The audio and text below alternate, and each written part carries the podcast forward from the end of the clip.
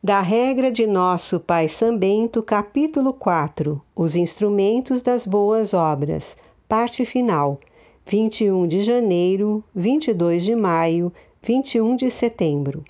Cumprir todos os dias por meio de obras os preceitos de Deus, amar a castidade, a ninguém odiar, não ter ciúme, não exercer a inveja, ser inimigo de contestar, fugir da altivez, venerar os anciãos, amar os mais moços, orar pelos inimigos por amor de Cristo, reconciliar-se antes de anoitecer com os seus contraditores, nunca desesperar da misericórdia de Deus.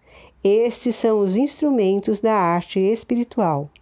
Se os cumprirmos dia e noite sem interrupção e os apresentarmos no dia do juízo, Deus nos recompensará com aquele prêmio por Ele mesmo prometido. Nem olhos viram, nem ouvidos ouviram o que Deus preparou para aqueles que o amam.